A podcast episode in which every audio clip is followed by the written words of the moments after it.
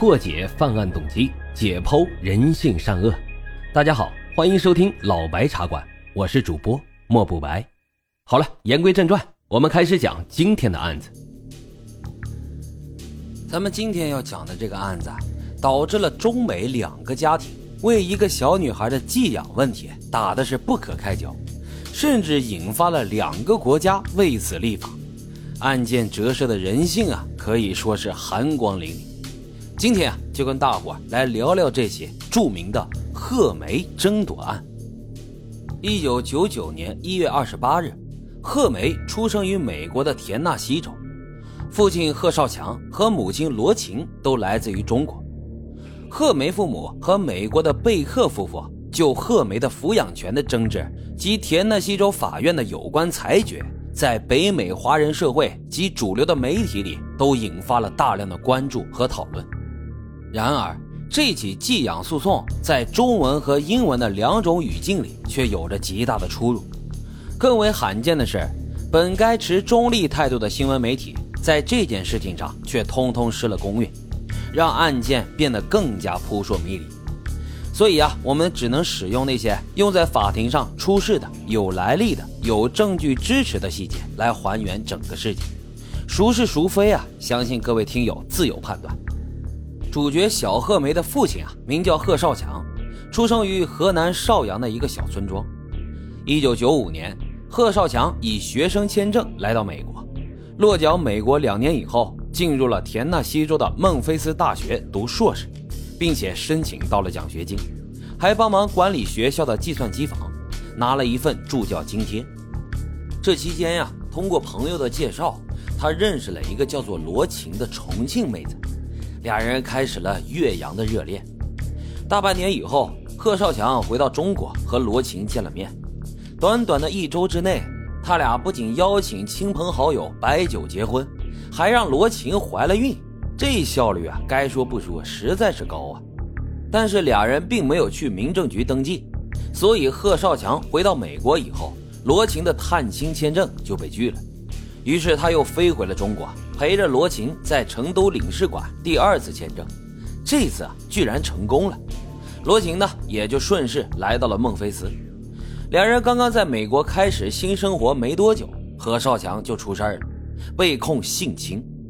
他性侵的对象呢是一个中国的女留学生，他控诉贺少强在机房里面以五百美金作为诱惑，随后霸王硬上弓，企图对他实施强奸，然后他最后奋力的逃走，手腕上和腰上都有淤青作为证据。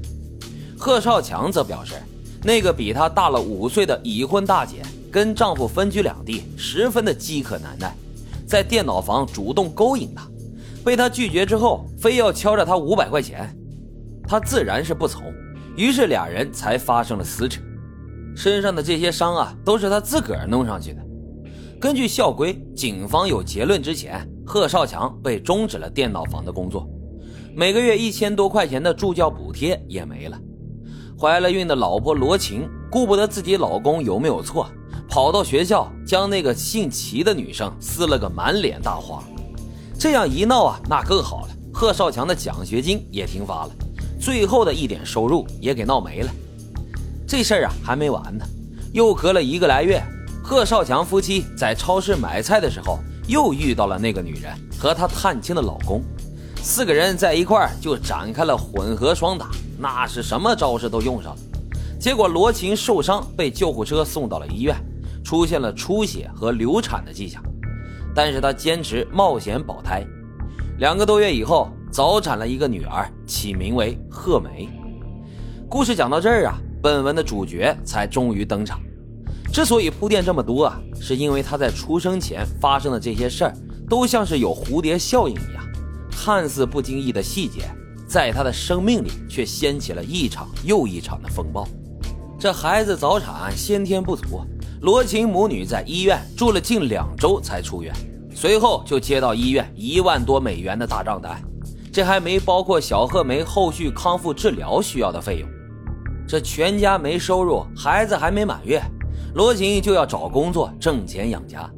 因为他是陪读签证，没有工作许可，也只能找那些给现金的黑工了。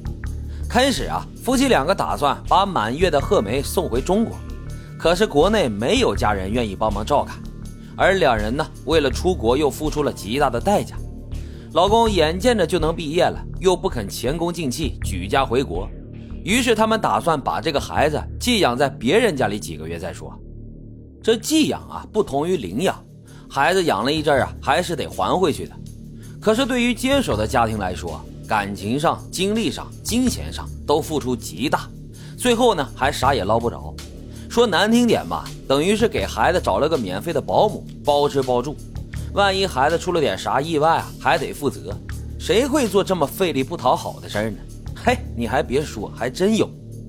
在一家教会的牵线搭桥之下，贺少强夫妇认识了贝克一家。贝克先生呢，是一家理财公司的顾问，年薪三十多万美元。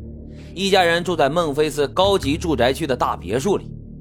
贝克太太呢，是个全职主妇，因为乐善好施，他们在当地的口碑很好。